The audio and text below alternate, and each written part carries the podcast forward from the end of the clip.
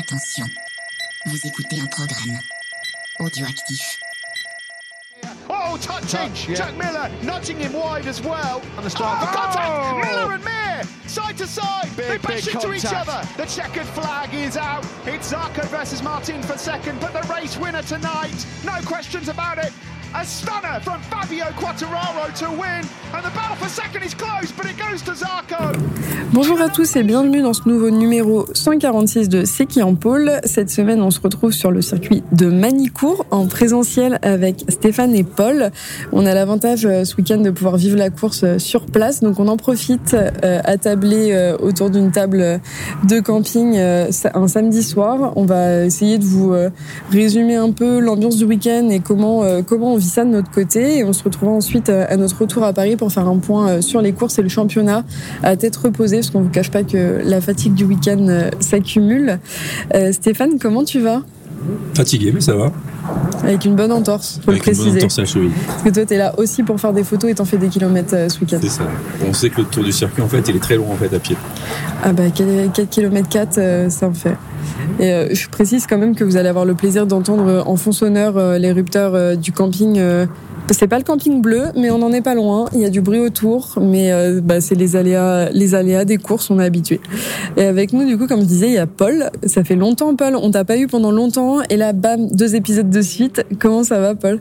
Bah écoute, en pleine forme, euh, overdose de moto, là, donc euh, c'est parti, ravi d'être là. Et puis euh, bah là, j'ai peut-être trouvé une occasion pour changer de moto. Apparemment, il y a un mec qui vend la sienne juste après le, juste après le, le Superbike là au, camping. Là, je, je l'entends tourner, le, le moteur va être nickel, c'est parfait. Et puis, comme on disait, euh, l'essence est pas chère en ce moment, donc c'est parfait pour faire des rupteurs. Quoi. Et surtout, euh, surtout, toi, c'est ton, c'est ton premier Manicourt. Euh, comment, comment tu vis ce week-end? Qu'est-ce que, qu'est-ce que tu penses globalement Ton avis personnel sur ce circuit et, sur ce week-end et cette ambiance? Bah, écoute, c'est même plus que mon premier Manicourt, c'est mon premier sur un vrai grand circuit, parce que sorti de Carole, j'en avais pas vu énormément. Après, c'était des circuits de motocross incroyables. Je crois que c'est le mot qui va résumer le week-end. Le, le circuit, l'ambiance, ce qu'on peut faire sur un paddock de Superbike, ce qu'on peut voir, en tout cas plus que faire, ce qu'on ce qu'on peut voir, c'est juste énorme. C'est ton dépucelage de circuit, en fait. Ah, c'est ça totalement, mais alors là, pour, euh, pour aller à ce niveau-là, la première fois on s'en souvient, bah, celle-là, je vais vraiment beaucoup m'en souvenir. Et toi, Stéphane, c'est pas ton premier Manicourt, du coup? C'est pas ton premier circuit? Non. T'en es pas, euh, t'en es pas là, mais euh, comment, comment tu vis ce week-end Ben moi, c'est toujours un plaisir. J'adore venir sur les circuits. Et encore plus quand c'est du mondial, parce que je trouve que les niveaux sont relevés. T'as quand même des super pilotes. T'as des pilotes qui étaient en MotoGP. Pour, pour les 1000. Dans les 600, t'as quand même des pilotes euh, qui ont un très très bon niveau. Et euh, qui, je pense, doivent valoir certains pilotes de, de Moto 2. Et euh, voilà, c'est très professionnel, ça va vite. malheureusement, je trouve qu'il n'y a pas beaucoup de public.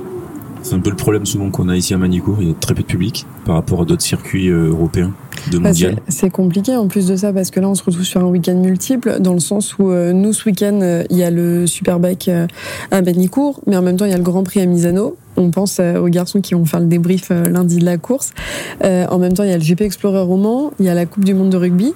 Euh, Il y a l'Inter, euh, je sais pas quoi en France. Enfin, il y a énormément de compétitions ce week-end qui font que, que c'est Ouais. compliqué. euh, Après, souvent, il y a beaucoup de monde, enfin, il y a plus de monde le dimanche que le samedi, donc c'est un peu dommage. Parce que bon, il y a des courses aussi le samedi, il n'y a pas que le Superbike, il y a aussi le, le 600 qui est, enfin, le Super Sport, pardon, qui est euh, super sympa à voir. T'as des belles courses, le niveau est relevé, comme je disais.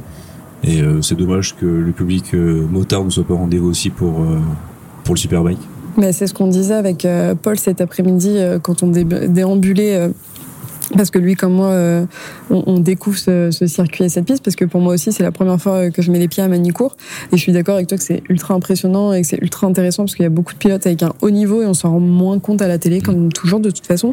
Mais ce qu'on disait, ce qui, est, ce qui est vraiment impressionnant sur un week-end de Superbike, c'est que euh, il y a beaucoup de courses. On a compté, il y en a 12 ou 13 sur, la, sur le week-end. Donc en fait, les journées passent à un temps fou.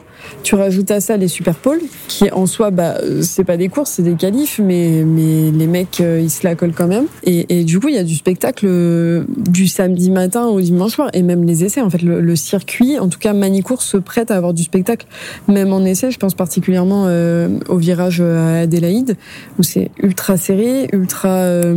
Enfin, vraiment, il y a si t'es pas bon pilote, euh, tu te foires dans ce virage, donc c'est ultra impressionnant à voir. Donc euh, je suis d'accord avec toi que c'est dommage d'avoir si peu d'affluence et j'espère pour le coup qu'il y en aura le Il y aura dimanche. plus demain. Ouais, bah, sachant qu'en plus de ça, euh, on a la chance à Manicourt d'avoir, euh, de toute façon, euh, on a la chance globalement dans le, la compétition Superbike d'avoir le GMT 94 qui est un team français et qui fait à Manicourt beaucoup de choses pour euh, pour son public et qui donne envie euh, de venir parce qu'il y a euh, bah, le paddock show avec tous les pilotes, il y a les dédicaces, il y a les, bah, c'est bête mais tous les jeux concours faut être sur place pour y participer, mais il y a des choses très chouettes à gagner comme bah, des passes pour le MotoGP, etc. Il y a les visites des stands. Euh, nous, on a eu la chance avec Paul cet après-midi. De faire le tour de circuit euh, à pied avec euh, Christophe Guillot qui te précise euh, tout ce qui se passe sur la piste. Ça, pareil, c'est proposé par le GMT. Il y a énormément de choses et, c'est dommage que ce soit pas mis en valeur suffisamment. Alors, je pense que c'est pas, peut-être que c'est même pas mis en valeur, c'est que vraiment il y a tellement de choses à côté que que les gens sont pas forcément au courant. Et, et ouais, c'est dommage parce que ça, ça prête à, avoir envie de venir ici, quoi. Ce que je pense, c'est que beaucoup de personnes enfin, voient la compétition moto par le MotoGP. C'est vrai qu'on avait déjà débattu et Mm. on disait non, le MotoGP, c'est le truc ultime, euh, ça va vite et le Mondial Superbike, ça va pas vite. Et je disais non, mais en vrai, ça va vite. Et en fait, quand t'es sur le bord de piste, ça va pas plus, ça va aussi vite qu'une MotoGP. Mais tu te rends compte que ça va très vite quand même. Mais et que c'est quand même très très compétitif. Christophe disait euh, que dans la ligne droite, euh, alors je connais pas les noms des virages parce que je connais pas ce Adélaïde. circuit encore. Mais C'est pas Adélaïde, c'est euh, bah si, c'est la ligne si, droite qui va à Adélaïde, Adélaïde. que les mecs sont à 300 quand même. Enfin, MotoGP, t'es entre parenthèses, t'es qu'à 50 km heure ouais. plus vite. Enfin, c'est- je suis pas sûr qu'attendait 350 ici, peut-être la MotoGP. Donc, Ce qui est incroyable en plus, c'est ce qu'on disait en, en visitant les paddocks, parce que ben, ça c'est pareil, le Superbike à, à Manicourt, donc, euh, tu, tu peux pour, euh, pour un budget dérisoire, c'est intégré dans le billet, être dans les paddocks. Moi je pensais être dans les paddocks et voir de loin. Non, c'est vraiment dans les paddocks et on croise les pilotes. Euh, Chase Davis, il est passé à 3 mètres de moi, je vais pas le voir parce que j'ose pas. Mais, euh, mais le gars fait des photos avec tout le monde, tous les pilotes. euh, euh, un exemple, Philippe Hotel, il est passé, je l'ai presque rentré dedans parce que je, regardais les nuages. C'est c'est hallucinant. Et ce qu'on se disait hein, justement donc en visitant la pit lane, c'est qu'ils font ça avec des motos que, euh, en soi, entre guillemets, on peut aller la chercher euh, chez La concession- du coin, euh. Voilà, la concession. Euh, on, prend la- on prend une R1 en concession, on va chez Moto 1, on achète les pièges YTR. On peut se faire la moto de Toprak, presque. Après, le talent, on l'achète Faut faire les stoppies et le charisme qui va pas avec. Ah, le Stoppie d'Adélaïde. Le Stoppie Je- non mais franchement les stoppies de Toprak, de Toprak, nous on a eu la chance avec euh, Kevin de pouvoir euh, voir les, les essais vendredi euh, depuis la pit lane. Il y a eu un drapeau rouge, de multiples drapeaux rouges vendredi, mais dont un en, en superbike. Et en fait, euh, Toprak il revient et il fait son stoppie dans la pit lane devant son box. Enfin, il fait le show tout le temps, c'est impressionnant. euh. Enfin, c'est ce que tu dis. Il y a, il y a le MotoGP, on dit toujours le MotoGP, etc. Mais les pilotes de, de superbike sont tout aussi impressionnants et tout aussi intéressants et ils font autant le show quoi enfin c'est c'est moins septisé, c'est moins euh, voilà, c'est moins septisé. C'est Ouais. un peu plus course moto. Ouais Enfin, je ça pense qu'il y a moins d'enjeux financiers aussi, ça doit, ça, ça doit expliquer aussi, mais je trouve que c'est un peu plus détendu. T'as accès à plus de choses, les pilotes sont quand même plus accessibles. Et euh, je trouve que c'est, moi j'adore cette, cette compétition en tout cas. Mais de ce que j'ai compris pour le coup l'accès au paddock se fait vraiment à Manicourt et pas sur les autres euh, sur les autres courses Alors mais pour, arrêter c'est sur, pour arrêter sur d'autres circuits européens, j'ai eu la chance d'aller à Donington et à Assen, c'est pareil. Ah ouais? T'as beaucoup de gens en paddock et les pilotes sont aussi accessibles.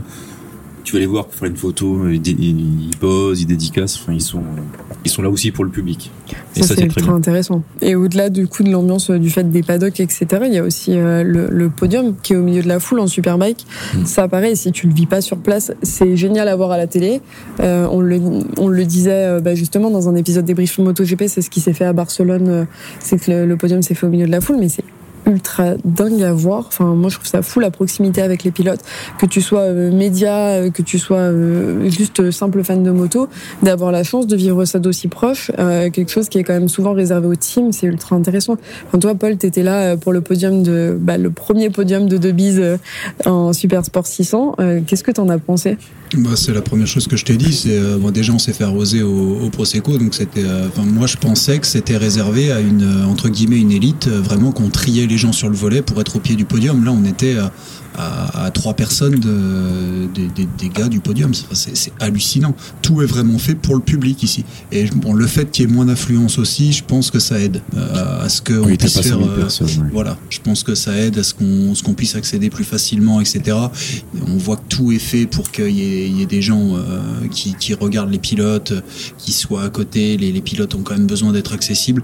Mais, mais, non, je trouve ça, je trouve ça juste hallucinant. Là, comme, comme tu disais Stéphane, c'est vraiment comme ça, moi, je vois de la course moto. Ça, c'est de la moto. Mm. Il y a encore cette ambiance de, bah, de, ça reste des motards qui, qui, roulent sur piste et qui font ça pour des passionnés de moto. Je trouve ça, je trouve ça génial. En plus, le, circuit se prête vraiment bien parce qu'on voit, euh, bah, on voit partout. Quoi. Donc c'est, euh, il y a quand même de, de, beaux points de vue et on loupe pas la course en se mettant à tel ou tel mm. endroit du circuit. L'avantage de course, c'est que quand tu es placé vers Dalit, c'est vrai que tu les vois arriver de face, tu les vois repartir et tu les vois arriver de l'autre côté au niveau des des stimulants, je dis pas de bêtises. Et donc tu peux les voir une, deux, trois fois. Et à des endroits où ça double. Ouais, que le circuit est, fait quand même pour, euh, pour que le public voit quand même plusieurs fois les, bon, les motos ou les voitures passer. C'était quand même Si t'es bien placé, tu vois l'écran géant où tu sais qu'ils vont passer mm. story et qu'ils vont remonter. Et là, euh, là tu, bah, tu, tu, les, tu les entends. Le, son, ce qu'on disait avec. Euh, avec Kevin, c'est incroyable le son, le, le, son des motos. Je, je m'attendais absolument pas à ça. C'est génial. Ah bah, de toute façon, en termes de visibilité, c'est ce qu'on disait, Paul, euh, pendant les courses, c'est que, bon, c'est pas du tout le même budget. Là, ils ont fait des passerelles au-dessus de la piste, mais si ça avait été des souterrains, quand t'es à Adélaïde, tu vois tout le circuit sauf le dernier virage. Donc c'est ultra, euh, c'est ultra chouette à voir. Mais pareil, la, la vue, moi, j'étais impressionnée quand je suis arrivée. Euh, la première chose que je suis allée voir, c'est le, le premier virage avec le pif-paf, l'épingle qui remonte et qui redescend. Et pareil, si tu es en haut de la tribune, parce qu'il faut savoir que les tribunes sont accessibles, ton billet, il y a personne qui va contrôler ton billet, ton billet, t'as ton billet, t'accèdes où tu veux tout le week-end. Et ça, c'est un truc qui est, je trouve, euh, ultra agréable parce que ça te permet de, de, de, de découvrir tout le circuit euh, pour avoir fait d'autres circuits à l'étranger c'est pas forcément le cas et je trouve que c'est une chose qu'on a en France qui est quand même euh, à noter parce que c'est chouette à avoir. Mais pareil, tu vas à ce premier virage, tu vois la ligne d'arrivée, tu vois la première épingle, ils redescendent ils repassent. Donc pareil, de la même façon, tu les vois trois fois.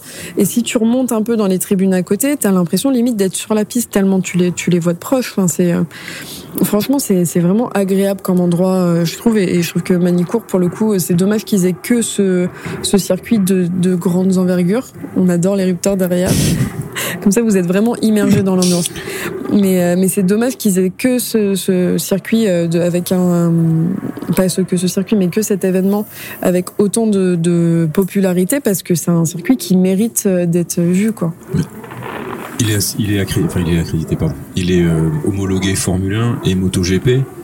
C'est vrai que j'aimerais bien voir des MotoGP euh, à Manicourt. Ah mais parce, que, Adélaïde, parce que je trouve que, enfin, t'as la capacité d'accueil, t'as une piste qui est pas juste accélération freinage, t'as une vraie piste avec des vrais virages que t'as pas au Mans.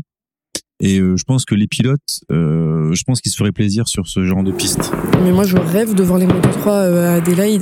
Alors, vous avez le plaisir d'avoir, après les rupteurs, le feu d'artifice. Euh, du coup, euh, Stéphane, je suis d'accord avec toi euh, en termes de, de circuit. Enfin, moi, voir les Moto 3 passer à Adélaïde, on a déjà la chance de voir les Super Sport 300 qui vraiment poussent. Mais les Moto 3 à Adélaïde, là, le départ, premier tour, ça sont à 4 de front, là. 5 de front. Par contre, vraiment, la question que je me posais, c'est la question qu'on se posait avec Paul quand on en discutait en faisant le tour de circuit, c'est la F1, elle passe où à Adélaïde? Enfin, elle passe dans le bac à gravier, quoi. Si, justement, parce que tu peux avoir deux trajectoires et donc ça double beaucoup c'est là où ça double, c'est là où ça double en fait, état d'inspiration.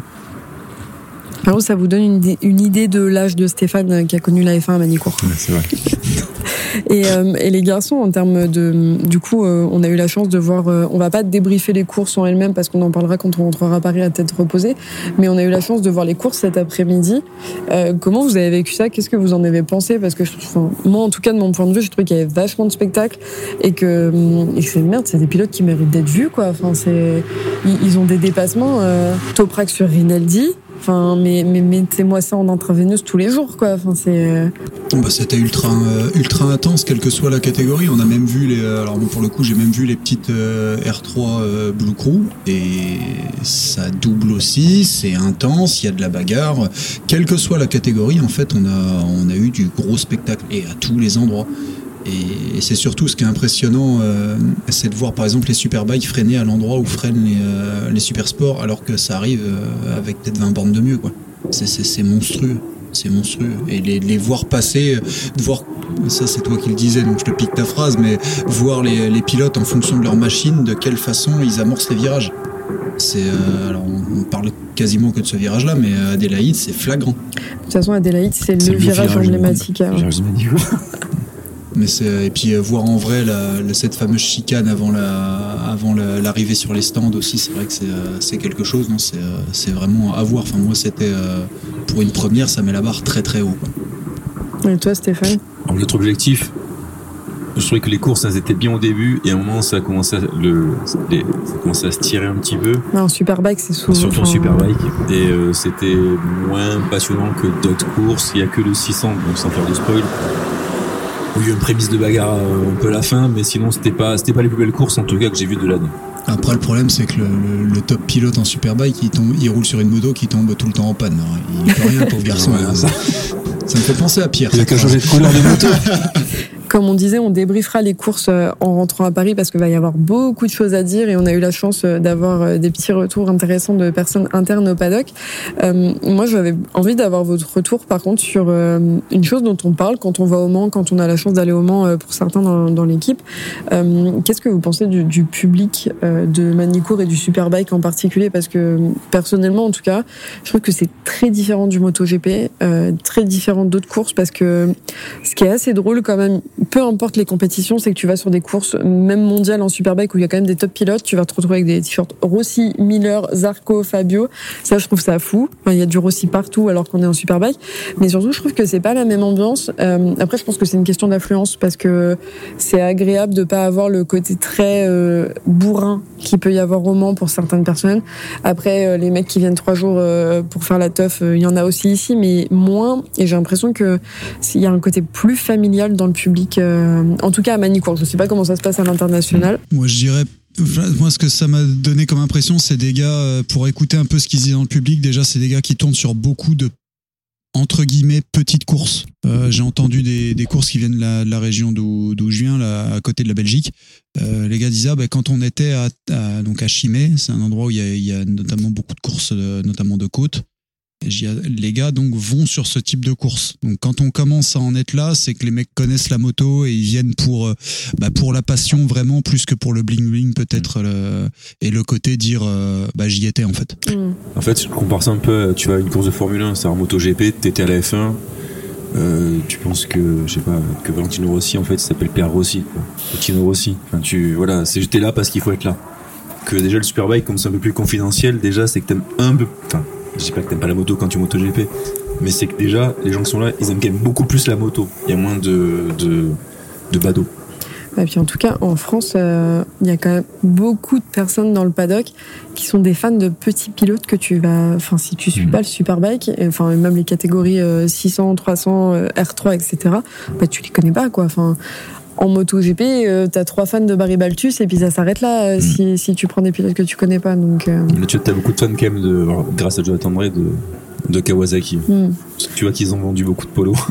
Mais en même temps, gens euh, Par- pardon, mais le merch au Superbike est incroyable. Enfin, le, le merch Honda pour Icar Lequana. Alors certes, la moto, elle fait rien en ce moment, mais le merch est incroyable. Ah oui, Donc, le merch Kawasaki était super. Ils ont bien fait, enfin ils ont bien, ils ont bien négocié leur truc. Après, c'est aussi porté par un super pilote. Alors j'avoue quel que soit le quel que soit le team, il y a, moyen de trouver la trouver le, petit truc qui va faire enfin qui va représenter euh, représenter son équipe. Donc c'est vrai que ça c'est sympa aussi. Moi qui viens de l'extérieur, c'est euh, c'est euh, c'est vrai que c'est impressionnant. Puis tout est bien fait. Par contre, ça ça t'incite, mais c'est vrai que c'est c'est bien fait, ça va avec l'ambiance. c'est mais ouais ça je m'attendais pas à ça en venant sur un championnat du monde. Mm. Je m'attendais à quelque chose de beaucoup plus guindé, beaucoup plus, ouais, beaucoup plus guindé, beaucoup plus dur, euh, vraiment, vraiment moins abordable. Euh, alors je dis, c'est pas Carole, mais, euh, mais clairement, il y, a- des choses que je m'attendais absolument pas à faire ici et qui, sont totalement possibles. Et euh, puis en plus, on a, un bol monstre avec la météo. Moi, j'adore quand il fait chaud, donc c'est, euh, parfait. Mais, non, franchement, c'est un week-end à refaire, mais 2000 fois. C'est pour ça que la Dorna, ils ont bien, ils ont, bien vu le truc. C'est-à-dire que c'est quand même un endroit où, enfin, c'est quand même une compétition où t'as moins de public. Ils ont dit, ben, pour recentrer un peu le public au cœur de l'événement, qu'est-ce qu'on peut faire? Et c'est vrai que c'est bien d'avoir un peu ouvert le paddock, ouvert le podium parce qu'ils savent qu'il y aura jamais 100 000 personnes Mhm. sur un superbike. Ils se disent, bah, pour faire plaisir aux gens, pour les fidéliser dans cette compétition et qui reviennent chaque année et qui regardent à la télé, qu'est-ce qu'on peut faire pour eux? Et c'est vrai que la Victory Lane qui t'amène au podium, ouvrir un peu plus tout, bah, je trouve que ça aide aussi à ce que les gens, ils aiment bien venir sur ce genre d'événement, quoi. Ouais, c'est clair. Je suis vraiment d'accord avec vous. Je pense que j'ai pas grand chose d'autre à rajouter, euh, à rajouter là-dessus. Euh, on en profite parce qu'au final, on est en train d'enregistrer, mais euh, on n'est pas tout seul autour de cette table. On a un invité. le pauvre, il va plus en pouvoir de moi parce qu'on se fait tous les week-ends de course en ce moment ensemble. Mais on reçoit. On reçoit avec nous Kevin de la boîte à clapper. Euh, Kevin, est-ce que tu as deux minutes de ton temps pour nous donner un peu ton avis sur ce week-end et sur euh, bah, toi aussi euh, ton premier week-end de Superbike à, à Manicourt? Et bonjour, bonsoir à tous, merci de m'accueillir. Est-ce que j'ai deux minutes Euh, Pas beaucoup plus, alors fais vite, je t'en supplie, pose des questions. Mais Je viens de te poser ma question, il suffit que tu répondes. Ah oui, ok, c'était quoi J'ai pas écouté. Non, bref, euh, premier week-end de Superbike, effectivement, je viens de vous entendre dire que le merch était incroyable, vraiment, on n'a pas vu le même, je le trouve à gerber, euh, très clairement. Ils prennent un t-shirt vert, jaune en fonction de la couleur de la moto, ils te mettent un nom de sponsor dessus, Pff, incroyable, Euh, non, j'ai- j'aime pas du tout. Euh, sinon, euh, c'était pas mal, ça fait longtemps que j'ai pas vu une compétition une essai d'un mercredi après-midi. Euh, je trouve que pour des pilotes amateurs, ils s'en sortent plutôt bien. C'est assez intéressant. La dernière fois que j'ai vu un roulage à Carole, ça fait même, m'a fait le même effet à peu près. Non, alors je vais essayer de sortir du personnage. Vraiment, c'est un bon week-end. Il fait beaucoup trop chaud par contre. Enfin, c'est une catastrophe. Je sais pas si c'est le climat de la Nièvre ou si c'est comme ça dans toute la France, mais c'est une catastrophe. Il y a un microclimat dans la Nièvre. D'accord. Eh ben, je ne vivrai jamais ici. Voilà. Que les choses soient dites. Non, mais en vrai, c'est vraiment très cool parce que, comme vous venez de le dire, il y a de la proximité. Avec les pilotes, tu peux aller dans le paddock, tu peux faire ce que tu veux, tu vois le podium, tu prends du prosecco dans la gueule si t'arrives assez tôt et tout. Et ça, c'est cool. Moi, le prosecco. T'avais chaud. Ouais, voilà. Mais moi, le prosecco, en plus, je suis un pro. Je sais pas, je sais pas quel goût ça. a. En plus, ça m'a permis de découvrir. Euh, donc ça, c'est très bien. Euh, je suis désolé, mais Toprak. Euh, J'aimerais d'ailleurs, moi, j'ai une question pour toi, Félix. Que tu peux prononcer son nom de famille, s'il te plaît Non, je ferai pas. euh, je je l'ai déjà assez fait ce week-end. Je le ferai pas dans un podcast qui va être enregistré à vie. Euh, je lui ferai pas cet affront. Voilà, donc c'est Toprak. Euh, non mais Toprak est incroyable. On sent beaucoup plus l'esprit motard dans un week-end comme celui-ci que dans un, dans un week-end MotoGP où c'est très guindé, ça se la pète, il y a beaucoup de col blanc. Euh, donc là, là on sent un peu plus l'ambiance. Euh, moi j'ai Ouais, je, je passe mon temps à dire que c'est la Ligue 2, j'aime bien parce que c'est ma petite blague préférée, mais, mais c'est pas faux dans l'idée. Je le dis de manière péjorative pour me moquer, mais au final, au final, c'est cool parce que ça se prend pas pour autre chose. Et c'est comme tu le dis, Stéphane, ça propose euh, quelque chose de différent, une expérience différente du MotoGP.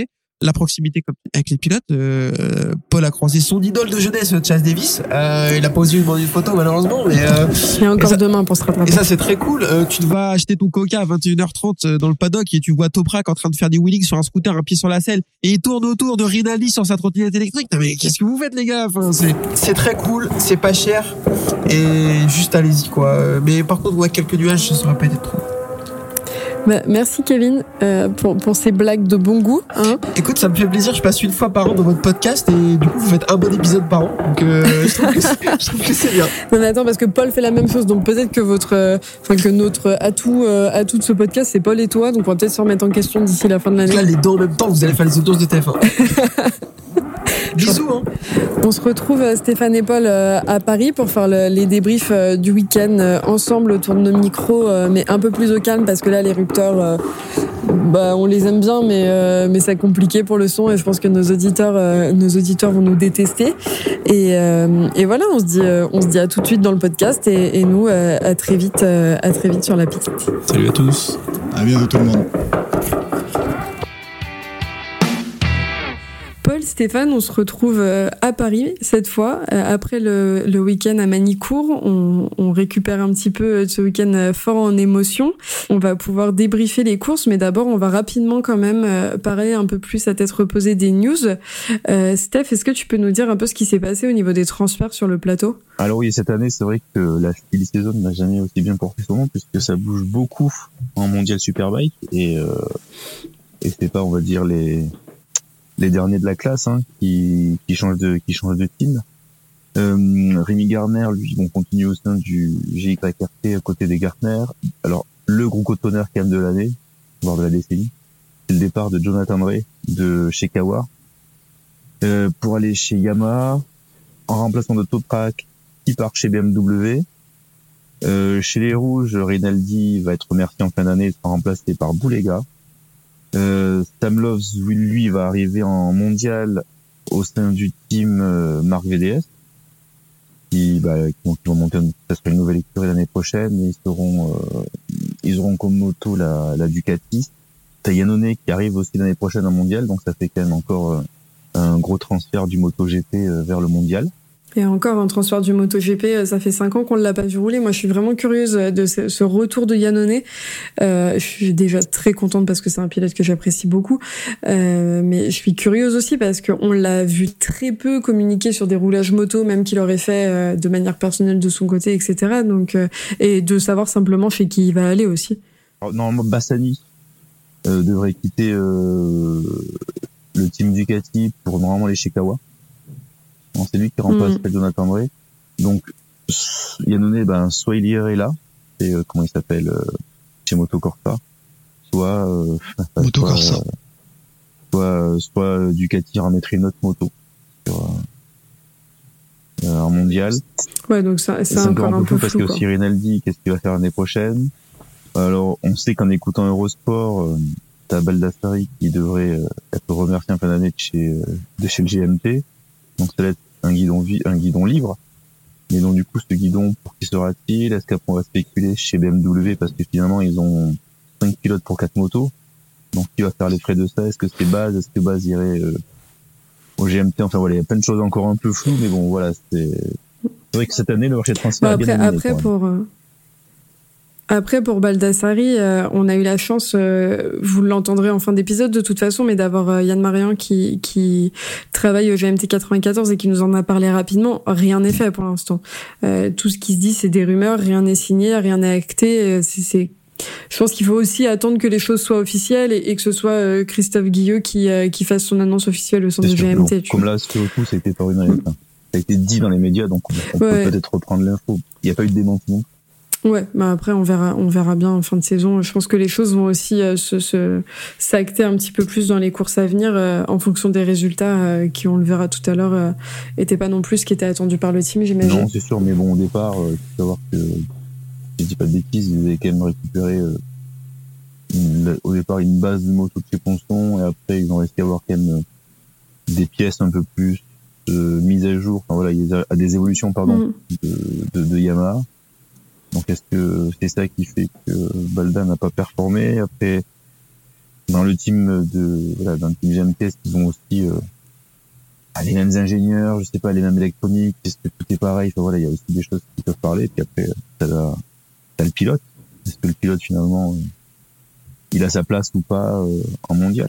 Ouais, je te En tout cas, ce que Guyot, euh, ce que Guyot disait à la télé, puisque euh, Tissier est venu le chercher dessus, euh, c'est que, en tout cas, il n'était pas déçu et regrettait pas d'avoir pris Baldassari et que apparemment c'était un pilote qui bossait beaucoup. Parce que par exemple pour Manicourt, il était, euh, il avait quand même fait euh, des essais avant, euh, avant de venir au GP et il avait pris la moto aussi, euh, sa propre moto pour aller tout seul à Aragon et, et faire du roulage quand même. Il a dit que c'était un pilote travailleur, donc euh, malheureusement les résultats étaient pas là. Mais, mais par contre, euh, donc il devait discuter après la course, ça c'est ce qu'il dit à la télé, il devait discuter après Manicourt de toute façon avec son pilote, et euh, il expliquait également qu'il manquait pas de, qu'il manquait pas apparemment de prétendants pour le guidon. On devrait savoir ça dans les, les prochains jours, si ce n'est prochaines semaines. Après, il faut voir qui, qui en fait, parce aussi, je pense que là, dans le coup, il y a Yamaha qui va aussi peut-être imposer un pilote. Enfin, il n'y a pas que, il n'y a pas que le choix des Guyot, à mon avis, qui va rentrer en compte. Ah bah ça c'est sûr. Ouais. Après, euh, Alzamora était pas dans les paddocks pour rien non plus, j'imagine. Euh, on l'a bien vu, euh, on l'a bien vu ce week-end, bien croisé plusieurs fois. Je pense que il, il sait ce qu'il a fait aussi euh, pour Baldassari. Après, comme tu dis, Paul, il y a sûrement aussi la décision d'Yamaha. En plus, il y a quand même pas mal de mouvements chez eux parce qu'à cause il y a quand même Toprak qui part chez BMW. Euh, moi, pour moi d'ailleurs, ça reste un choix, euh, un choix qui me laisse perplexe parce que quand tu vois les résultats de BMW, alors avec ce que fait Toprak chez Yam je trouve ça un peu surprenant et, je trouve que c'est un nouveau défi pour lui à voir ce que ça donne mais ouais du coup tous ces transferts du côté Yam euh, je pense que ça fait beaucoup et qu'il y a beaucoup de réflexions euh, qui vont sûrement se décanter de toute façon il reste quatre courses on sait que c'est toujours la période où tout bouge Euh, donc à voir ce que ça va donner dans les semaines à venir. Alors, par contre, pour BMW, je suis moins d'accord avec toi parce que, il a- c'était qu'une course, mais quand même, à Manicourt, Gerlock tape la pole. Et toi avec base pour la première course, donc quand même aux avant-postes. Ouais, ouais, après. euh, Donc j'ai l'impression que BMW en tout cas sur cette course. Ouais, après, moi, je trouve que quand tu les vois rouler sur la piste, en tout cas, il y a une vraie diff, enfin, il y a une vraie diff pour moi entre les BM et, et, et rien qu'à, enfin, du coup, je parle pas d'IAM là pour le coup, mais quand, comparé au Ducat, je trouve que c'est pas, euh, Ouais, je sais pas, enfin, je trouve ça surprenant, en fait. Et puis Toprak, qui performe, en fait, chez Yamaha. Donc, euh, cette, que- cette question de, peut-être toujours euh, qu'un pilote parte d'un team où il performe, ça me laisse toujours un peu perplexe. Et, et, mais il doit avoir ses raisons, de toute façon. Apparemment, ça serait pas financier puisque Yamaha se serait aligné sur la, sur l'offre de BM. Après BMW, s'ils sont là, euh, ils mettent beaucoup d'argent, ils ont quand même quatre, quatre motos officielles. Apparemment, ils devraient monter un team test avec euh, des pilotes connus, pour euh, pour développer la moto. Donc, euh, ils veulent mettre les moyens pour devenir champion. Donc, ça peut être bien aussi pour Toprak. Oui, c'est sûr. T'avais quelque chose à rajouter, Paul? Oh non, rien de plus. On a abordé, euh, on a vu euh, avec toutes les news, on a tout abordé. J'avais rien de plus sur BM.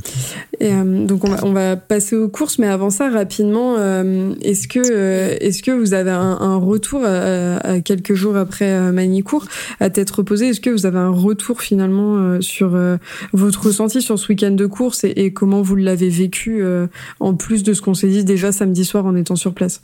Bah moi j'ai revu les courses euh, à la télé du coup euh, aujourd'hui. Alors euh, revu les courses c'est un bien grand mot parce qu'on remercie Eurosport de sa diffusion calamiteuse.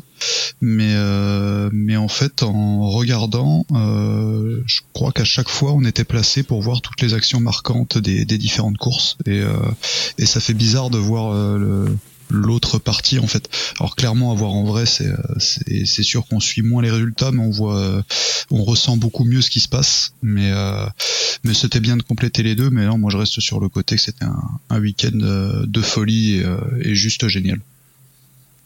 Et toi, Steph, à part ton entorse?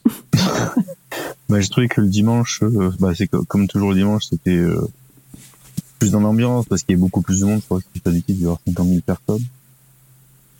Bon, traité, alors je sais pas si c'était le cumul des trois jours ou juste le dimanche, mais bon, C'était une moyenne. une moyenne. Alors, bon, enfin, les tribunes étaient quand même beaucoup plus remplies, c'était beaucoup, enfin, c'était encore plus la fête. Euh, les courses étaient géniales, on avait, euh, bon, on a eu des bons résultats, c'était ça bagarré, donc euh, c'était, voilà, ça, ça, ça conclut un très beau, un très beau week-end euh, à Manicourt. Ouais, bah je vous rejoins aussi, euh, je vous rejoins aussi là-dessus et, et avec du recul, enfin du recul c'est vite dit parce que ça fait quelques jours, mais mais euh, vraiment le, le truc qui m'a marqué ce week-end, euh, comme je le disais, c'était la première fois que je venais à Manicourt et c'est le paddock ouvert, c'est très spécifique à Manicourt. C'est aussi le fait que les pilotes euh, traversent le paddock pour accéder au podium et que du coup tout le monde est là pour euh, célébrer un peu tout ça et, et je trouve que vraiment, euh, bah comme vous disiez très bien, c'est que l'esprit motard s'en ressent beaucoup plus et, et c'est ultra agréable et c'est des courses euh, bah, des courses et, une ambiance qui est marquante euh, marquante sur ce type de week-end. Euh, on en a profité ce week-end d'être sur place pour travailler un petit peu quand même. On ne s'est pas seulement tourner les pouces. Et on est allé à la rencontre de Justine Penemonte euh, qui nous a donné son avis un petit peu sur ce week-end. Manicourt c'est un circuit où elle a eu la chance de rouler l'année dernière en, en R3 euh, Blue Crew. Et, du coup c'était l'occasion pour elle de, nous en dire quelques mots. Donc on va pouvoir écouter ça tout de suite Justine, euh, on est euh, sur Perbike euh, ensemble. Comment tu vis ton week-end ici à Manicourt en tant que spectatrice en soi et pas pilote? Bah alors déjà, c'est compliqué parce que de voir des motos rouler tout le temps, tout le temps, j'ai trop envie de rouler.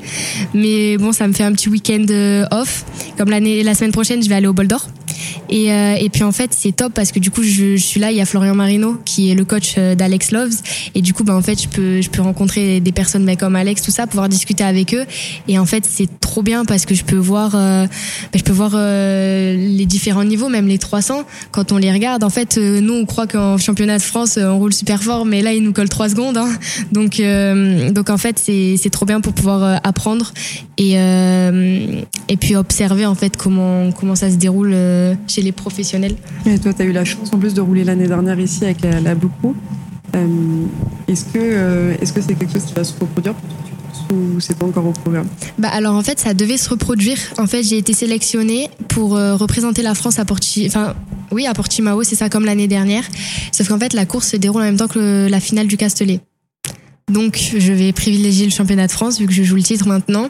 Mais euh, du coup oui ça devait se reproduire. Puis là à Manicourt en fait l'année dernière c'est juste que j'ai été sélectionnée. On m'a envoyé un mail pour que je représente euh, encore une fois euh, la France à Manicourt. Là cette année il n'y a pas eu. C'est Cyprien qui a demandé de faire la course mais on n'a pas, ils n'ont pas fait de sélection de wildcard comme l'année dernière. Mais, mais oui, pourquoi pas. Après, bah, vu que je vais passer en 600, je pense pas que ça va pouvoir se reproduire. Mais en tout cas, c'était une super expérience pour moi d'être dans le milieu comme ça euh, du WSBK. Euh, c'était top.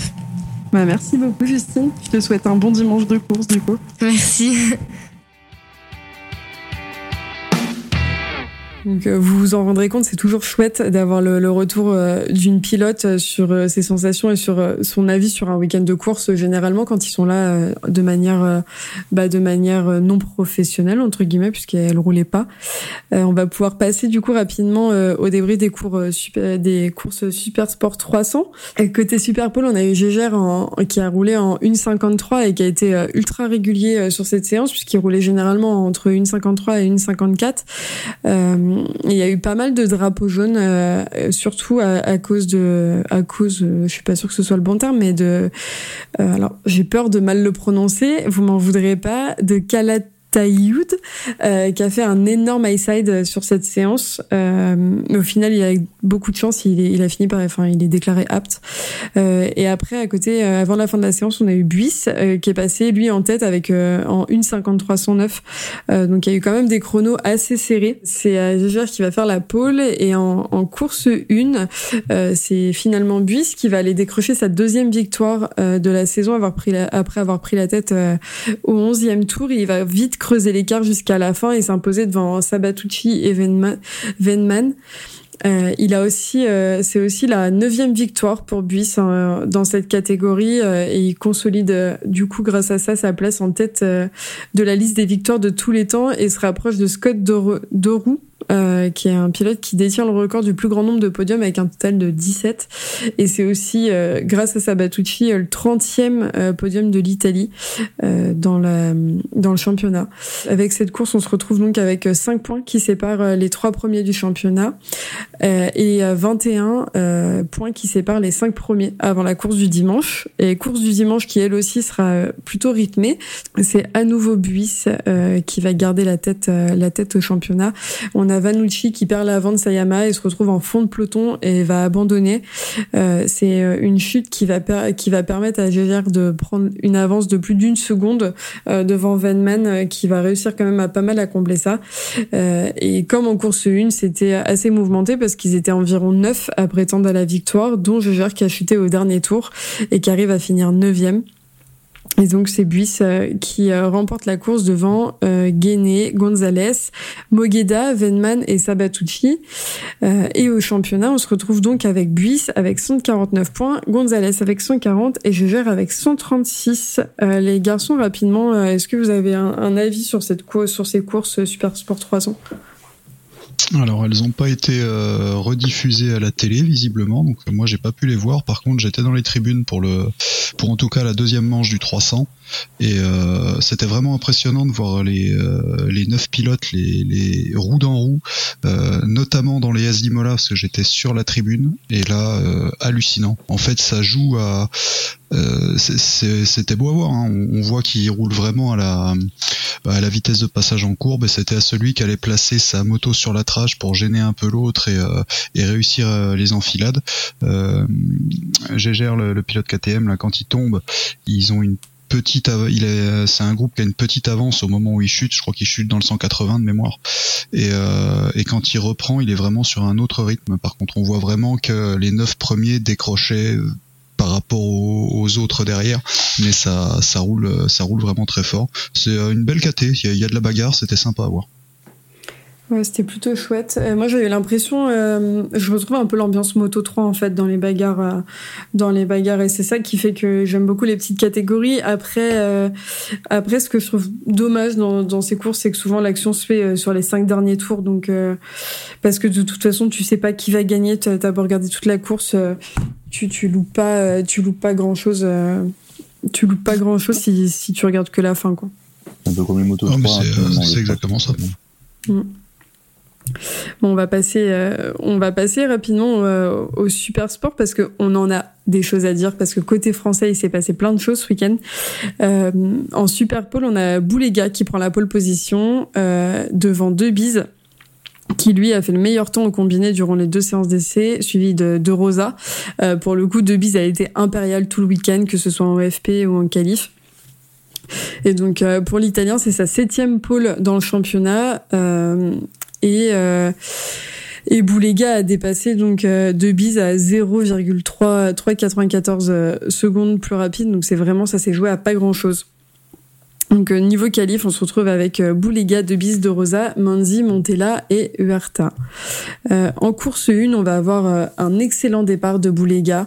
Euh, Debis, lui, va rétrograder un peu. lui qui était parti deuxième, et c'est Manzi qui s'infile pour prendre la deuxième place grâce à l'écart avec Montello au deuxième tour pour passer en deuxième position. Il réussit, à réduire l'écart et il pourchasse pas mal Boulega jusqu'à la fin. Malheureusement pour lui, il n'y arrivera pas de très peu. Bis qui les accompagnait dans sa quête d'un premier, il les accompagnait dans la quête de son premier podium dans la catégorie. Et à la fin de la course, euh, Mandik avait réussi à, rattraper euh, Boulega et se batailler fort, euh, finira quand même à la deuxième place. Donc euh, sans surprise, ça donne Boulega Mandi et deux bis, deux bis qui décroche son premier podium dans la catégorie sur les terres françaises et devant le public français. Donc c'est vraiment énorme pour lui. Et on avait d'autres Français ce week-end. On avait euh, Grégorio, Mathieu Grégorio, qui roule en FSBK actuellement, avec le team Moto 1, qui lui a dû euh, abandonner euh, suite à un problème technique, et Johan Gimbert, qui faisait la wildcard au sein du GMT 94, qui finit 12e. on a eu la chance rapidement de voir Johan après la course, qui nous a débriefé, qui nous a débriefé cette première course et ce premier départ un peu compliqué pour lui durant cette wildcard. Donc on écoute ça rapidement. Euh, Johan, du coup, je te retrouve samedi en fin de journée après la Super et la première course. Est-ce que tu peux nous débriefer un petit peu euh, comment s'est passée ta journée et, les résultats? Est-ce que c'était ce qui était attendu? Est-ce que c'était là où tu pensais te trouver euh, ce week-end? Ouais, Aujourd'hui, c'était une très bonne journée qui a été constructive. Donc, la qualif s'est bien passée. J'ai eu un petit problème technique pendant la qualif, j'ai dû faire avec. Ce qui me fait que je pars 14e, donc c'était plutôt positif. Euh, J'aurais pu peut-être aller chercher la 11e ou 12e place, euh, ce qui m'aurait un peu facilité euh, le début de course. Donc 14e c'était plutôt pas mal, mon chrono je l'ai vraiment amélioré ce matin, donc c'est top. Euh, cet après-midi la course 1, j'ai fait un très très mauvais départ. Je me suis retrouvé 22, 23e au, au premier virage. J'ai percuté quelqu'un en premier tour, donc j'ai perdu encore des places. Après, je me suis mis euh, à bien remonter, j'ai donné tout ce que je pouvais. Et euh, je finis 12e euh, avec des grosses bagarres à la fin, donc c'était plutôt beau pour, pour le spectacle et, je me suis bien amusé même si j'étais mort. Bah, tu m'étonnes, surtout qu'il fait extrêmement chaud euh, ce week-end, ça doit être compliqué pour toi. En tout cas, c'est super, enfin, c'était impressionnant de te voir, du moins de la piste pendant les bagarres. Moi, j'étais en plein ligne droite, donc je voyais vraiment.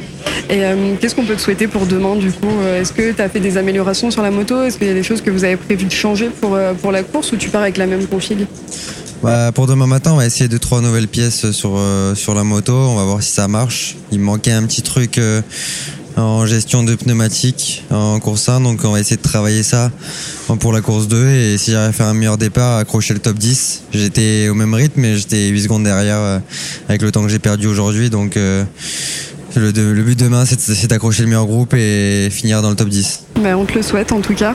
Merci, Merci. beaucoup d'avoir pris le temps de répondre à mes questions et on te souhaite le meilleur bah, pour la fin de cette wildcard et puis pour beaucoup. la suite du FSBK.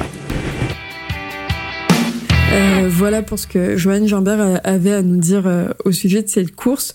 Euh, évidemment, la, course du dimanche était l'occasion de se refaire et en course 2, on a eu un excellent départ de Debis qui a pas lâché Boulega de toute la course parce que il a fait une série de chronos ultra rapides. de Boulega, lui c'est pas laissé faire évidemment.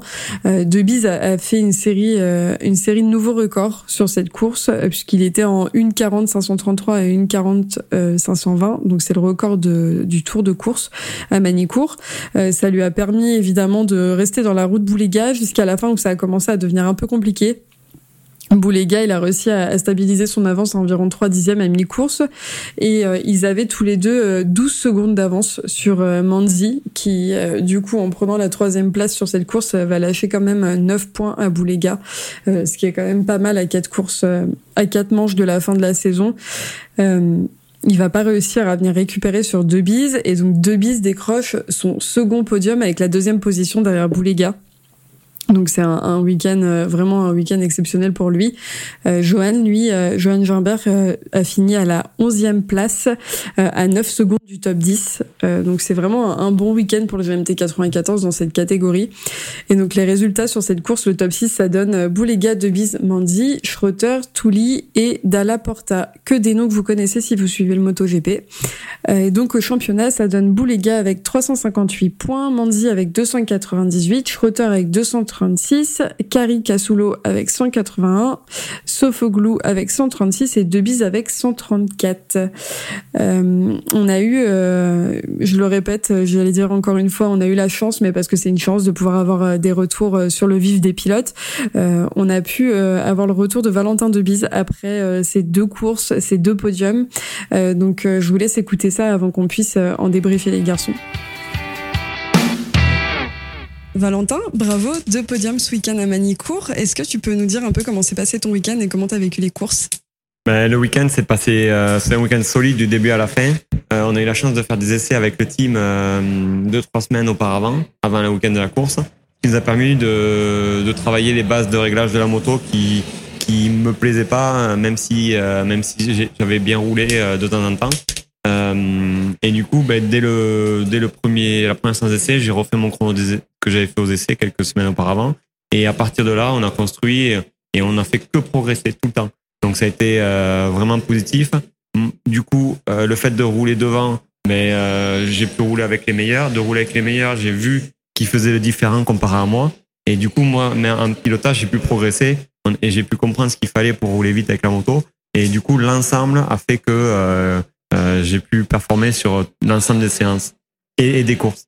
Et, et, de faire le meilleur, le meilleur, le record de la piste. Et trois fois cet après-midi le meilleur tour de la piste en plus de voilà, ça. Voilà, et record de la piste en course. Donc euh, on peut pas faire euh, bien mieux. Même euh, bon, il n'y a pas la victoire, mais on peut pas se plaindre de, de mes deux premiers podiums, troisième, deuxième. Voilà, je le prends. Et deux podiums à la maison en plus de ça. Voilà. Bah, félicitations Valentin, merci beaucoup pour nous avoir débriefé un petit peu ce week-end et on te dit à très vite, on espère sur la plus haute marche du podium pour les prochaines courses. Merci, à bientôt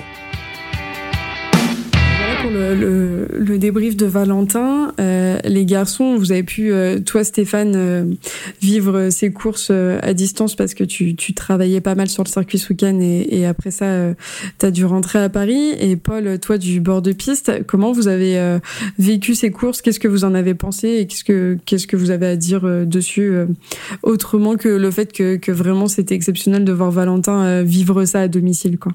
Bah d'abord c'est la on peut retenir déjà une belle victoire de Boulega qui, fait, réalisa son quatrième double de l'année. Et comme il tient à le rappeler, parce que les détracteurs vont dire que s'il est aussi fort, c'est parce qu'il a, il a à peine 600, il a une Ducati. Et donc il dira, euh, bah oui, mais moi je suis le seul Ducati euh, à faire le podium. Donc, euh, donc voilà, c'est déjà pas mal. Et après, bah on, bien sûr, on peut que souligner la performance exceptionnelle de Debise, hein, euh, qui fait P3, P2, c'est la première fois de sa vie qu'il monte deux fois sur le podium.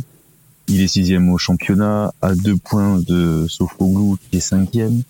Euh, bah, tant que de bise, il était tout en maîtrise. Parce qu'en course 2, tu voyais qu'il a pu attaquer pas mal de fois Boulega, mais il lui manquait c'est pas grand chose. Là, je pense que c'est la machine qui fait la différence euh, pour jouer pour jouer la victoire. Mais vraiment, c'était super week-end pour lui, pour le GMT. Comptez aussi quand même que il connaissait le circuit, et voilà, tu sais, il avait mécanique, enfin voilà, avec le FSBK, ils viennent souvent, enfin, ils viennent chaque année à mi-cours. Donc que voilà, c'était tout était préparé, que je pense que d'avoir des réglages euh, pile poil, il est en confiance avec sa avec sa avec sa moto. Enfin voilà, il a c'était un week-end parfait pour lui.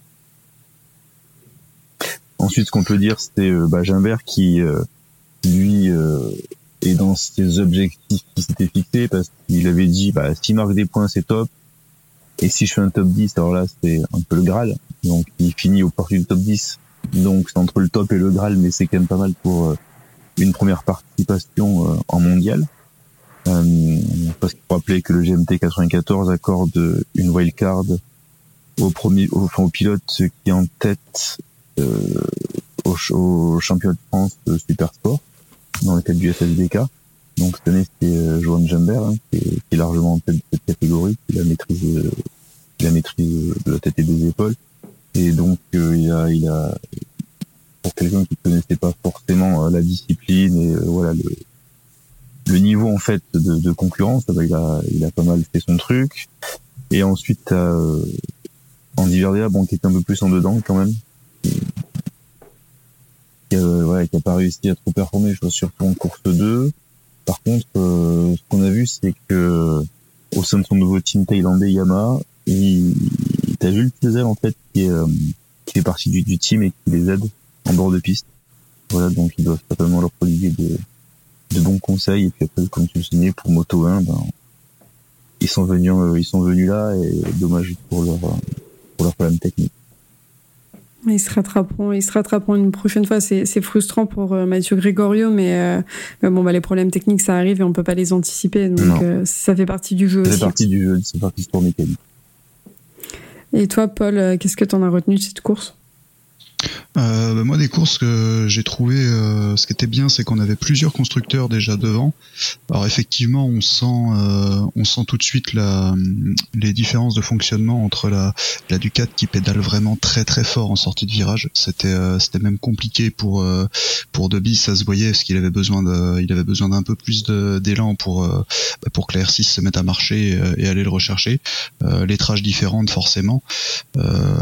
et puis à noter, j'étais surpris qu'on voit pas tant que ça les MV Agusta, mais euh, en fait ce week-end on leur a retiré des tours minutes sur sur le moteur. Alors est-ce que ça a joué ou pas? Ça, ça forcément, on n'a pas forcément la, on n'a pas les, les, données dessus, mais apparemment on leur a retiré aussi 250 tours minutes euh, sur ce week-end.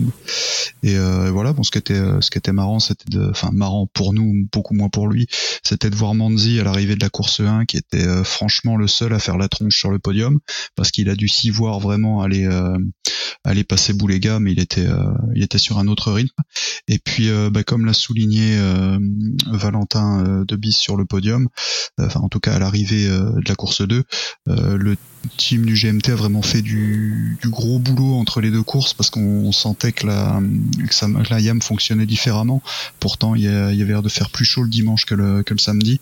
Et même si ça s'est mis à glisser beaucoup plus vite en, course 2, euh, il avait l'air vraiment beaucoup plus facile et il tenait vraiment la dragée haute à Boulega. Donc c'était super course, belle catégorie, c'était vraiment, vraiment sympa à voir encore plus en réel évidemment mais, euh, voilà non très très très content de ce, de ce week-end et puis euh, GMT sur le podium on est forcément content ouais et puis c'est impressionnant. Franchement euh, euh, Boulega euh, bah, que personne soupçonnait entre guillemets quand on le voyait euh, quand il était là euh, j'allais dire en mondial c'est pas le terme mais mais du coup en, en moto moto 2 etc bah, on s'est dit qu'est-ce qu'il va devenir quand il va partir quand il va partir en super sport? Et au final il rebondit vraiment bien.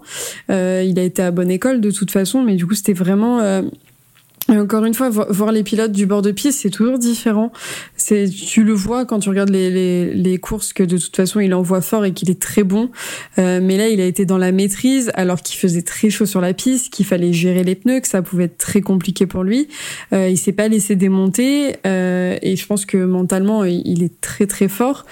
Euh, je te rejoins sur euh, ce qui était assez étonnant, c'était de voir Mandy sur le podium parce que déjà, je trouve que c'est vraiment un gros avantage de pouvoir voir les podiums sur place, avoir accès au podium, peu importe peu importe si tu es public, média, équipe, tout ce que tu veux, d'avoir accès au podium sur les courses de Superbike.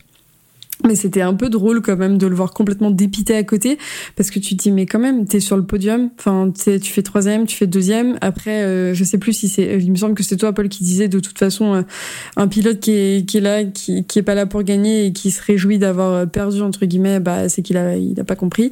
Euh, donc oui c'est la mentalité un peu du pilote, mais c'était un peu un peu étonnant alors qu'en course 1 il a fait vraiment une course démentielle aussi de son côté quoi. Ouais, totalement. C'est ça. Après, on, voit qu'il a la dalle. Il, il voit qu'il perd des points en championnat sur une course où il peut potentiellement faire quelque chose. Euh, après, bon, en course 1, voilà, il pouvait. Après, bon, il fait la tête aussi euh, sur le sur le deuxième podium, mais là, clairement, en course 2, il était euh, il était beaucoup trop loin euh, pour pour tenter quelque chose. Bon, il se rattrapera maintenant sur le sur le prochain week-end, mais mais comme tu dis, c'était c'était vraiment impressionnant de pouvoir les voir de pas tout près. Puis la douche au prosecco, c'est toujours sympa. oui, bah faut encore saluer de saluer une nouvelle fois de toute façon la, performance de Debise. comme vous l'avez dit, les garçons, il, il, connaît la piste. Enfin, il était à la maison. C'est c'est plein de petites choses accumulées qui font que qu'il a des podiums mérités et qui peut-être aussi un peu rassure son avenir euh, euh, en mondial parce que bah il fait partie des pilotes où on n'a aucune idée de ce qu'il fera l'année prochaine, de s'il reste au GMT ou pas, de s'il va aller ailleurs, etc. Donc c'est toujours bien pour lui sur tous les plans de marquer des points à ce niveau-là aussi. Quoi. Mm. c'est sûr qu'il a marqué des points, il a montré qu'il avait sa place et largement sa place. Maintenant, ça va être suffisant Est-ce qu'il est assez soutenu euh, bah, par un constructeur, donc en l'occurrence par Yamaha, il a assez euh, de gros sponsors derrière lui pour s'assurer euh, un guidon. Après, malheureusement, il n'y a pas que la, la performance en piste qui fait la différence en fait. Ouais, non, ça c'est sûr. Mais en tout cas, oui, pour le coup, il a montré qu'il pouvait rivaliser euh, et jouer et jouer et jouer la victoire. Donc, bravo à eux en parlant de, de, performance en piste, on va pouvoir passer à la catégorie reine, si on peut dire ça, du week-end, donc euh, Superbike. Euh, côté Superpole, on a Gerloff qui va prendre sa première pole position euh, Manicourt après 12 ans de carrière, ça fait long. Euh, et ça fait surtout lui le 70e poleman de l'histoire, euh, sachant que la, première pole américaine en Superbike, c'était euh, John Hopkins en 2011 à Silverstone, si je me trompe pas. et il va être suivi de Bautista et Rinaldi. c'était une super pole mouvementée, puisque les chronos ont fait que bouger. On a Alex Loves qui était provisoirement en première ligne, puis ça a bougé, des chutes pour Rémi Garner, Redding, un Toprak 8e. Enfin, en gros, il y avait, il y avait à boire et à manger dans cette super pole et c'était vraiment euh, vraiment chouette à voir. Et on a quand même Gerloff qui en plus de ça, en plus de prendre sa première pole position, décroche un nouveau record puisqu'il a roulé en 1.35 453. Euh, et pour compléter la grille, on va avoir euh, Rinaldi 4e, Réa 5e, Baz 6e et Locatelli 7e. Euh, J'enchaîne rapidement avec les courses, les garçons, et comme ça on va en pouvoir en débriefer parce qu'il y a quand même pas mal de choses à dire, il s'est passé beaucoup de choses. En, course 1, on a eu euh, une victoire de Toprak devant Rinaldi et Rea. Euh, la course a été réduite dès le départ parce qu'il y a eu un problème euh, technique sur la grille suite au tour de chauffe. donc la course a été réduite à 20 tours. C'est Bautista qui a pris le meilleur départ et qui creuse l'écart avec Toprak. mais Toprak va finir par le doubler et Bautista va chuter à la 24e position après un problème technique. le moteur de la moto s'arrête. Il y a uniquement le moteur qui s'arrête. il finit par réussir à repartir et il va terminer dixième. Et il y a une grosse bagarre qui va se mettre en place entre Toprak et Rinaldi avec des dépassements que je trouve dantesques et euh, Toprak finit par passer euh, en tête le, drapeau à damier euh, suivi de Rinaldi et Rea. tout ça complété par Gerloff, Petrucci et Locatelli. Alors ensuite, on va avoir la super pole avec euh, Toprak qui enchaîne les victoires devant Bautista, qui a eu un gros accrochage avec Rinaldi. Il a satellisé son coéquipier. Euh, la direction de course considérera euh, qu'il n'y a pas d'investigation à faire et il prendra pas de pénalité. Euh, L'Espagnol a pu continuer du coup de, de, rouler et il est monté sur la deuxième marche du podium. On a eu, euh, on a eu la chance sur place de voir Toprak faire des gros freinages sur ses coéquipiers et c'est ce qui lui a permis de toute façon de prendre la, la tête de la course en passant de troisième à premier. Euh, et on va avoir euh, Jonathan Rea et Alex Love qui vont être passés devant Bautista pendant la course, euh, qui, comme je le disais, réussit à repasser devant. Love, lui, a abandonné cette course et globalement, on a surtout à retenir cette course que Bautista a enchaîné les records du tour pour se rapprocher de Toprak, même s'il n'y arrive pas. Bas, quant à lui, partira de la sixième place devant Bazani, qui, qui a fait une remontée fulgurante puisqu'il est parti 19e euh, et il a fini par s'assurer quand même une place sur la troisième ligne pour la course 2 en partant 7e. Et pour la course 2, encore une fois, il s'en passe des choses, il fait chaud, la piste est chaude et ça bouge dans tous les sens. Euh, on a Bautista qui a rebondi euh, après ses, ses défaites dans les courses précédentes du week-end pour remporter la victoire à Manicourt. Il va profiter du fait que derrière ça se bagarrait pas mal, qu'il y a eu des drapeaux rouges aussi. Donc on va assister à, une grosse bagarre euh, de Réa et Toprak tout du long. Euh, et quand je parlais de drapeau rouge, c'est qu'au cinquième tour, il y a des drapeaux rouges qui ont été déployés suite à un incident impliquant euh, et Scott Redding euh, au virage 5. Agarther, lui, a été emmené euh, au centre médical pour un contrôle et il a été déclaré inapte parce qu'il avait pas mal de suspicions de commotion cérébrale. donc on rigole pas avec ça, évidemment. L'incident a fait l'objet bah, d'une enquête, évidemment, par la direction de course et Redding s'est vu infliger deux longues lapes. Redding qui a purgé sa pénalité et qui n'a pas fini la course, il est rentré au stand. Il y a eu euh, d'autres chutes à côté, euh, celle d'Icar Lequana qui a chuté dans la chicane finale. Euh, il a il a pu ramener quand même sa moto au stand. Et il y a Mayas qui a pas pu reprendre la course en raison d'un problème technique. Euh, donc évidemment, euh, Bautista passe la course en tête d'arrivée puisqu'il a mis un éclat euh, incalculable à Toprak et Réa. Et c'est suivi de Toprak et Réa qui se sont battus pendant toute la course pour notre plus grand plaisir parce que nous en bord de piste, il y avait quand même du spectacle à voir. Et ça donc ça donne donc Bautista euh, Toprak, Rea, Locatelli, Gerloff, Bassani. Et au championnat, on retrouve donc Bautista avec 467 points, Toprak avec 410, Jonathan Rea avec 290, Locatelli 256, Bassani 219 et Petrucci 180. Euh, les garçons, comment vous avez trouvé cette course? Bah écoute, pour ma part, les euh, l'ensemble des courses, bon, c'était du du gros spectacle. Entre guillemets, heureusement pour nous que Bautista s'est un peu loupé sur les euh, sur les deux premières. Euh, bon, sur la course 1, il est clairement il est euh, clairement pour rien. Un problème technique sur la moto, il il peut pas, il peut ça, lui, il peut rien y faire. Mais en regardant ses en regardant ses temps autour, enfin c'était hallucinant. Le gars repart dernier il remonte à la dixième position et il fait des temps euh, plus rapides. Euh, je crois que c'est lui qui a le meilleur temps de la session. Euh, il fait une 36-9 et le meilleur temps de Toprak c'est une 37-0. Donc il, et il a aligné des tours chrono comme ça pendant pendant toute la manche pour remonter. Et, et pareil en super pole il percute son son équipier. Euh, j'ai envie de dire presque heureusement pour nous pour le spectacle parce que vu la démonstration en course 2 ça aurait pu être euh, ça aurait pu être un week-end euh, un week-end encore plein pour lui après euh, bah, comme pour toutes les catégories où on a des constructeurs différents qui se bagarrent avec des, des pilotes qui ont, qui des styles différents bah on voit vraiment depuis le bord de la piste que c'est enfin, tout le monde joue avec les qualités de sa machine et, et le pilotage c'est juste c'était juste magnifique à voir quoi. Du spectacle à tous les étages. Euh, déçu forcément pour Mayas parce que bah c'est pas simple je pense avec son matériel. Et pour euh, Baz bah, qui à chaque fois fait des bons débuts de course. En super pole c'est peut-être plus simple. Alors est-ce que est-ce que c'est parce que la BM crame plus les pneus ou euh, ou son style qui qui fait que les pneus s'usent plus ou, des problèmes techniques? Mais en général il est toujours bien en début de manche. Puis à partir du milieu ça ça commence à baisser quoi après, pour bondir sur base, je pense qu'il fait ce qu'il peut son matos parce qu'il en course 1, Gerloff, qui finit 4 à 5-6 secondes du leader et en course 2 base, c'est la meilleure BM et il finit avec le même gap à 6 secondes. Donc je pense que tu, je pense qu'ils ont exploité la, la machine au, meilleur de leur de sa performance. Quoi. Ouais, tout à fait. C'est pour ça c'est c'est dommage de pas le voir un peu plus. Euh, en étant chauvin, mais euh, moi c'est un, pilote que j'aime bien voir euh, voir rouler. En plus, c'est vrai qu'on a on a toujours envie qu'il fasse mieux. Mais par contre, ce qui est bien, c'est que bah, on est en France, donc il avait toujours un petit. tous les pilotes français avaient quand même un petit un petit geste pour le public quand ils étaient quand la course était finie, quelle que soit leur position. C'est vrai que c'est vrai que c'était top. Ouais, c'était vraiment chouette. D'ailleurs, euh, Loris Baz avait un, un, casque, un casque hommage ce week-end à l'occasion de la manche française et qui était mais incroyable. Il était si beau ce casque. Ouais. C'était un hommage aux 50 ans de la disparition de, de, de, de Sévère, euh, l'ancien pilote de Formule 1.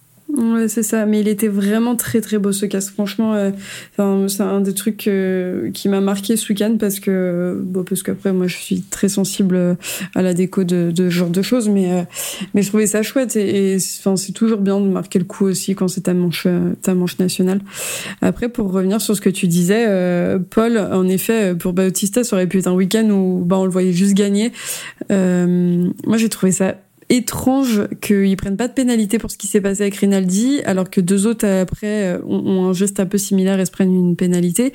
Euh, par contre, euh, une démonstration incroyable en course 2 euh, de, bah, de sa vitesse et de ce qu'il est capable de faire. Et surtout, très impressionnant, c'est les nous, comme tu disais, on s'est mis euh, au virage d'Imola pour euh, pour voir la course, donc on voyait euh, Adélaïde, de, là où on était. Les dépassements Toprak, Réa, tout du long de la course, dans tous les virages possibles et imaginables, mais c'était mais dantesque. J'ai trouvé ça incroyable à voir. Les mecs, euh, pourtant on est habitué, on regarde le MotoGP, on est habitué à ça, etc. Mais Toprak, euh, il débranche en fait, il, il cherche pas à comprendre. Et Réa, il fait pas mieux. C'est les deux, s'ils peuvent se doubler carénage contre carénage, ils vont y aller quoi. Et à Toprak c'est encore plus impressionnant parce que tu vois qu'ils prennent vraiment euh, au dernier moment, il a une très très gros. Et je pense que la moto elle bouge dans tous les sens et c'était vraiment euh, là c'est vraiment son point fort à ce Ouais bah c'est ce que Mais c'est ce qu'on disait avec les garçons, euh, avec les garçons pendant la course. On se dit, mais à quel moment il freine en fait? Tu sais, il va arriver juste avant Adélaïde. Tu te dis qu'il y a quand même les, points de repère entre guillemets où ils sont censés freiner. Et tu dis, mais il a toujours pas freiné. Ah, il freine toujours pas, toujours pas.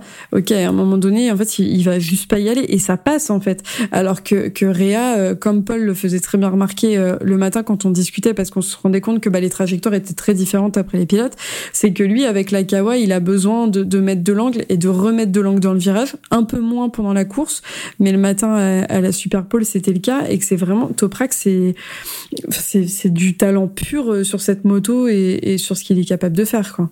Et puis de toute façon, c'est un pilote euh, au-delà de ça qui est extrêmement, euh, extrêmement charismatique. Enfin, il, il, a toujours, euh, comme tu disais, Paul, il y a les pilotes français qui ont toujours des gestes pour le public. Toprak particulièrement, alors que c'est pas un pilote français, mais il fait toujours, il va arriver, il va sortir en essai, il tape une pendule et derrière il revient, il revient en stoppie dans les paddocks, enfin dans les box.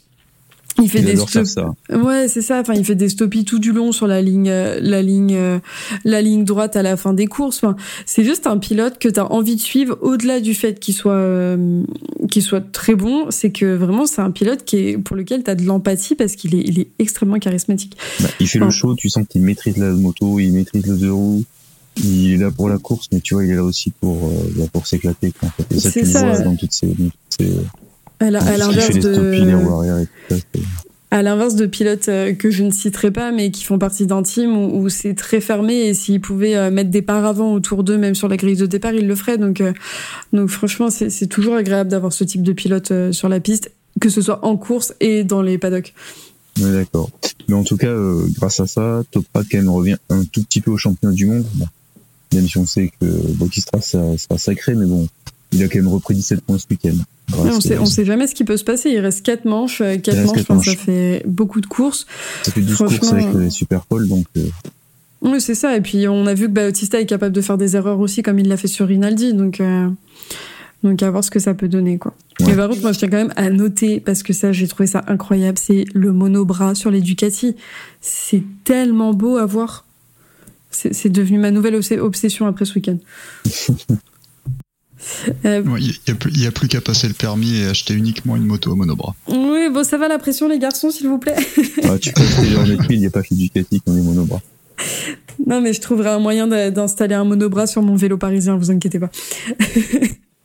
On veut Bon, les on photos. a eu, euh, on a eu l'occasion ce week-end, euh, puisque c'était manche nationale et que à Manicourt ils ont pas mal collaboré avec le GMT 94 que euh, nous on connaît, euh, on connaît quand même pas mal. On a eu la chance d'avoir Yann Marian qui travaille, qui travaille pour le GMT 94, qui nous a débriefé un peu ce week-end sur son ressenti, sur comment s'est passé les courses pour les pilotes, parce qu'on n'a pas eu l'occasion d'avoir Baldassari malheureusement qui lui finit euh, 12e et qui ne finit pas une des deux courses euh, ce week-end. Euh, donc euh, on va vous faire écouter ça et vous verrez qu'à la fin on a même on a même un, certain Valentin de Bise euh, qui vient parler du public du public pendant ce week-end et c'est plutôt chouette à écouter. Euh, Yann, on est à Manicourt. Euh, le week-end vient de se terminer. Tu travailles euh, au sein du GMT 94. Est-ce que tu peux nous raconter un petit peu comment s'est passé le week-end, sachant que de votre côté, euh, on a euh, Baldassari qui a fini euh, côté Superbike, qui n'a pas fini la course euh, du samedi, qui a fini 13e euh, ce dimanche. Et côté 600, vous aviez euh, Joanne Jambert en wildcard qui a fini 12e et 11e. Et euh, Debis qui a fait ses premiers podiums dans la catégorie en finissant 3e et 2e. C'est un week-end incroyable. Déjà pour une chose, bah on, est en- on est à la maison, on est à Manicourt. Euh, C'était très intense parce que euh, sur la piste comme dans les événements.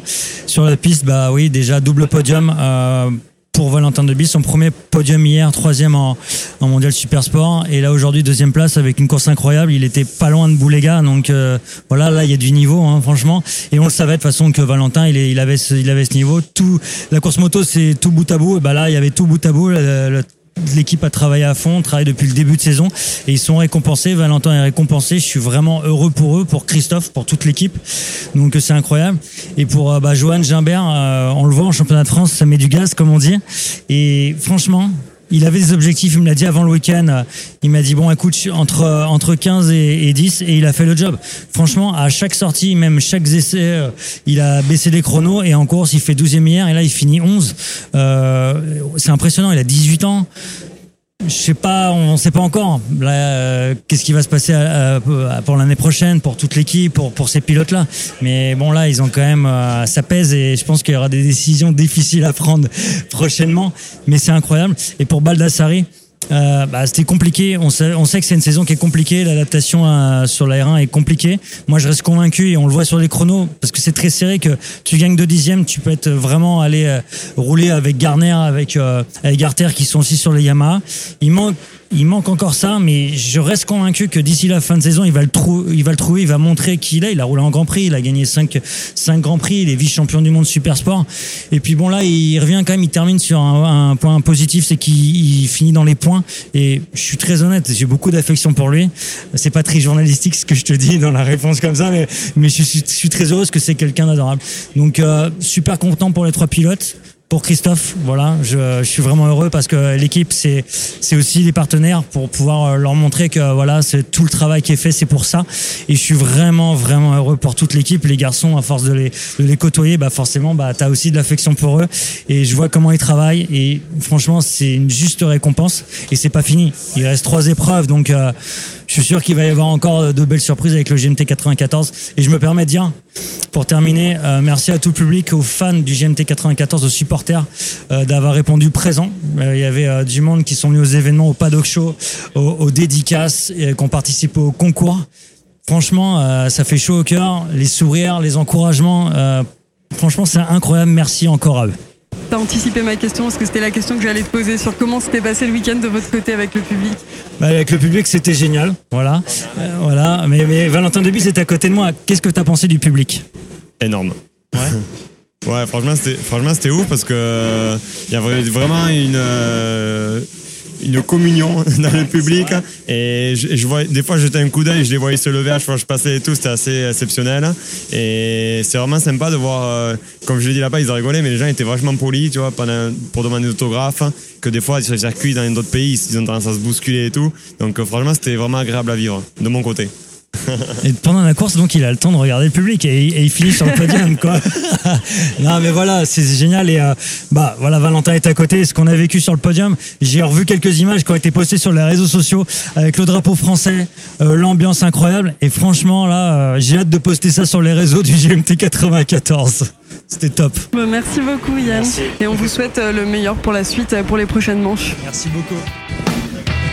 Euh, c'est tout pour nous les garçons. Merci beaucoup. Euh, nous on vous retrouve très vite côté Superbike avec euh, Aragon du 24 du 22 au 24 septembre et avec euh, le GP en MotoGP du 22 au 24 également avec la découverte d'un nouveau circuit qui sera le circuit d'Inde. Donc on a pas mal d'épisodes à venir et pas mal de débriefs qu'on a très hâte de partager avec vous. Merci Stéphane, merci Paul, merci pour cet épisode et ce week-end à Manicourt qui était vraiment euh, une excellente exp- expérience. Et j'espère que vous avez passé euh, tous les deux un très bon week-end aussi. Vivons l'année prochaine.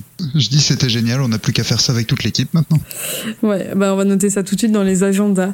Bon, merci beaucoup. Et pour les auditeurs, nous on se retrouve euh, très vite. Et en attendant, vous pouvez nous suivre sur Twitter, Discord, Discord Facebook et, et vous connaissez la chanson à force. À très vite. Salut à tous. Salut, au revoir tout le monde.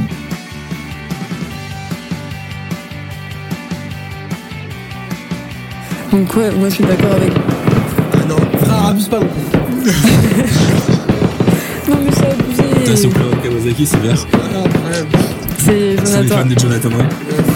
Mais d'ailleurs, on dit Réa ou Non, non, c'est d'accord. À part avec Claude. C'est ce qui s'est passé. Son frère, son frère, son Lose. C'est ce qui s'est passé dans ma tête quand j'ai vu la moto. Un frère équipé quand même. hein.